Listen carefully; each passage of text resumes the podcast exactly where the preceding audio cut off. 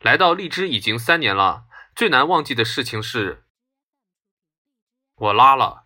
最想感谢的人是所有人。